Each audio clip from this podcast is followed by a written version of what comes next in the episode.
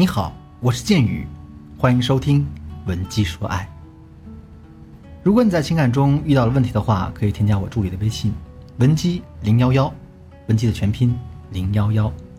我们专业的导师团队为你制定最科学的解决方案，帮你解决所有的情感问题。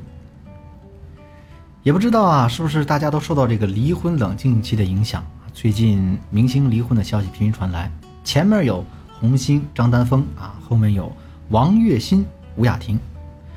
最近这几天，又有人爆出这个黄晓明和 Angelababy 也婚变了，一众网友忙得不亦乐乎，很多人感叹说：“二零二零之后，我们还能相信爱情吗？”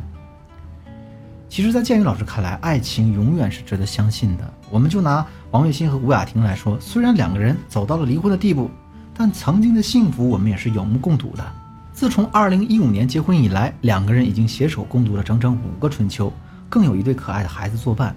那一段关系最终的结局，除了取决于爱情这个重要基础之外，更多的是在不断变化当中，两个人全身心的投入和努力。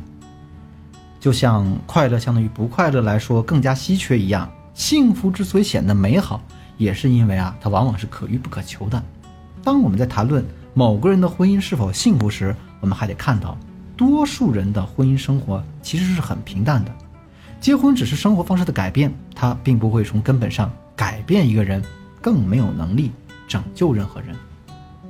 前一阵子我收到这样一则留言，这大概内容是这样说的：说是她和她老公恋爱六年。结婚半年，最近却突然有了离婚的念头，没什么大事啊，都是鸡毛蒜皮的小事儿。比如说那天她和物业沟通了大半天家里漏水的事情，来回折腾了好多次，为此还耽误了吃晚饭。晚上老公下班回家做饭，却只做了他自己的一个人的份儿，从头到尾没想过问一句，这让她很难受。同时，她也意识到啊，可能老公啊并不那么在意自己。当然。仅凭这一条留言，我是无从得知这老婆有没有主动告诉过老公自己今天很忙碌。但我相信，在整个过程当中，老婆心态的转变是非常明确的。首先，两个人相处了六年半的时间，老婆对老公已经有了一个先入为主的判断，那就是老公应该明白我，应该懂我。在这个前提下，我们去相处，就容易造成一个误解和失望。比如说。我对这件事的要求标准就是一百分，即便对方做到了九十九分，就差一分，但依旧达不到我的标准，我同样会感到失望。如果大家在相处中这样去考虑事情的话，那就是把你放在了关系中的高位，理所当然的认为对方应该来讨好自己。那么，当你有这种心态的时候，你所做的事情就是任意对对方的行为进行评价，这种做法从本质上就是不平等的状态。这会导致你们两人构建的这个关系啊很难稳定下去。有印度学者研究发现啊，这自由恋爱情侣对于婚姻的期待是远高于相亲认知的伴侣的。那么结婚后的幸福程度呢，也是后者高于前者。这是因为前者因为爱而结合，那会产生较为理想化的联想，在结合之初呢，爱意就达到了巅峰状态。后者啊，从一开始就纳入了现实因素的考量，是从较低的起点开始。感情呢会随着接触的增加而慢慢得到培养，因此，即便这两对伴侣婚后采取一模一样的相处模式，可能后者仍然会获得更高的满意度。另外，在误会发生之后，老婆对于老公的行为没有采取一个主动了解的态度，她并不知道老公是因为什么原因忘记了自己，她只是立即做出了“他不爱我”这样的论断，甚至连想都没想过要去了解老公的想法，这也是很常见的。破坏关系的因素之一。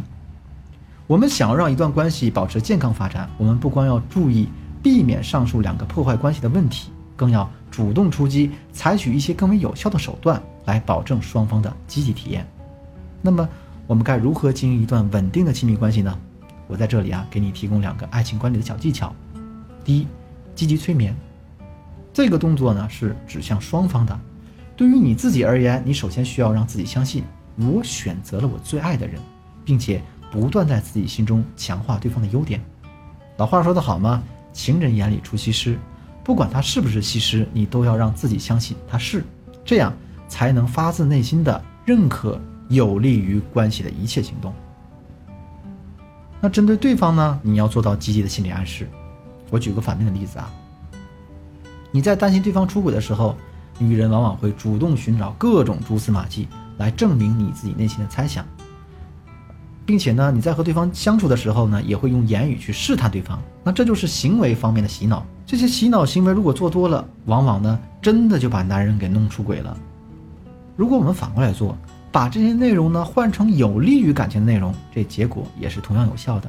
比如说，你常常可以跟他这样讲：“哎，你肯定在想我，我掐指一算就证实了。”这还可以呢，给你自己贴上各种标签儿啊！我最喜欢喝白水了，简单纯粹。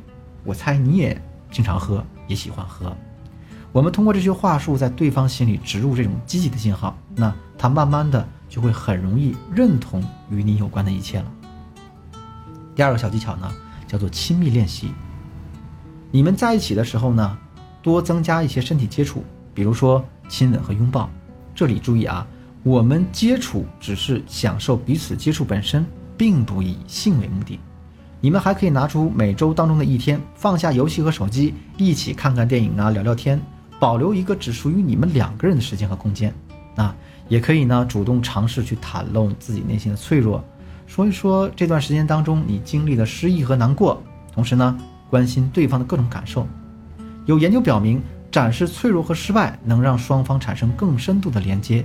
从而呢，更有利于关系的巩固。最后，为了保持足够的新鲜感，你们还可以尝试一切全新的事情，比如去双方都陌生的地方旅旅游，一起玩一些比较刺激的项目等等。最后，我想说啊，上述这一切建立的基础，都是你要相信你现在所拥有的爱情，以及你眼前的这个人。他或许有这样那样的缺点，但是只要你最开始看中的那些优点还在，那就说明时间只是在帮助你更加全面的了解他而已。他并没有变得更好或者更坏，你也没有，你们只是在彼此的眼中更好的成为了你自己。当然，在关系中适度美化对方，这是一个非常必要的行为技巧。只是任何事情都有一个度，凡事都是过犹不及的。如果你对对方的美化已经变成了给对方找借口的这样一个程度，那么这段关系显然就是不够健康的，也不利于你们未来的情感发展。